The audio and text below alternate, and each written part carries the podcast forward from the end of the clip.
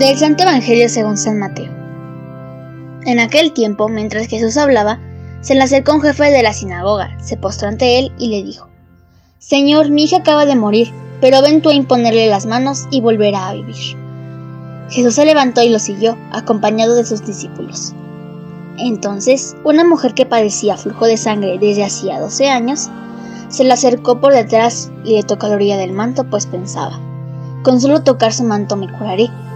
Jesús volviéndose la miró y le dijo, Hija, ten confianza, tu fe te ha curado. Y en aquel mismo instante quedó curada la mujer. Cuando llegó a la casa del jefe de la sinagoga, vio Jesús a los flautistas y el tumulto de la gente y les dijo, Retírense de aquí, la niña no está muerta, está dormida. Y todos se burlaron de él.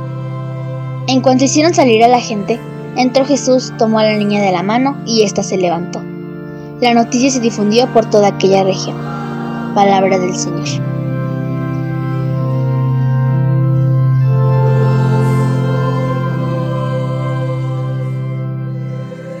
Queridos hermanos, los saludo a cada uno de ustedes con gran alegría. El texto del Evangelio que hemos escuchado nos invita a meditar dos milagros que realizó Jesús en favor de dos mujeres. El primero fue en favor de una mujer que padecía flujo de sangre desde hacía 12 años y que además por su enfermedad era considerada como impura. Esta mujer estaba limitada a toda actividad en el culto, en la sociedad y en la familia. Y según las reglas de pureza, se dice que toda mujer que padezca flujo de sangre permanecerá impura durante siete días, y si padece hemorragias quedará impura hasta su curación. Todo lo que toque esa mujer quedará impuro, del mismo modo que quedará impura toda persona que tenga contacto con ella. Del mismo modo quedará impura toda persona que toque un objeto que esa mujer haya tocado previamente es una mujer que está contaminada y todo lo que toca lo contamina. Es una mujer oprimida y marginada. Está prácticamente excluida de la convivencia social y religiosa. Se está quedando sin vida. Poco a poco su vida se va acabando. Ha gastado todo lo que tenía ha perdido incluso el ánimo de seguir luchando para encontrar su sanación. Pero sucede algo que mueve el corazón de esta mujer, su fe y confianza en Jesús. Ella sabe que Él la puede ayudar. Poco a poco se va acercando, con temor, con miedo, teniendo en cuenta las reglas de pureza e impureza y sabía que si tocaba a Jesús lo iba a contaminar, le iba a compartir de su impureza. Pero su fe rompe todas las estructuras de pureza e impureza.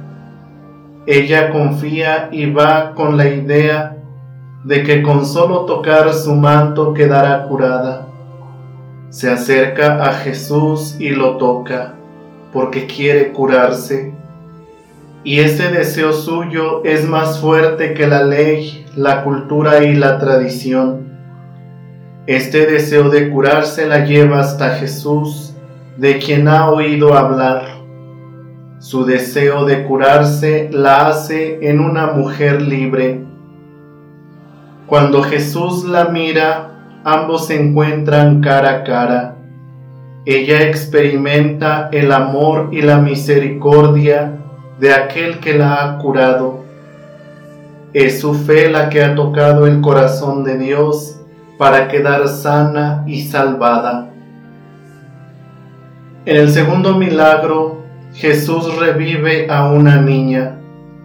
En este acontecimiento quien interviene para suplicar a Jesús para que vaya a imponer las manos a la niña para que recobre la vida es el padre de la pequeña.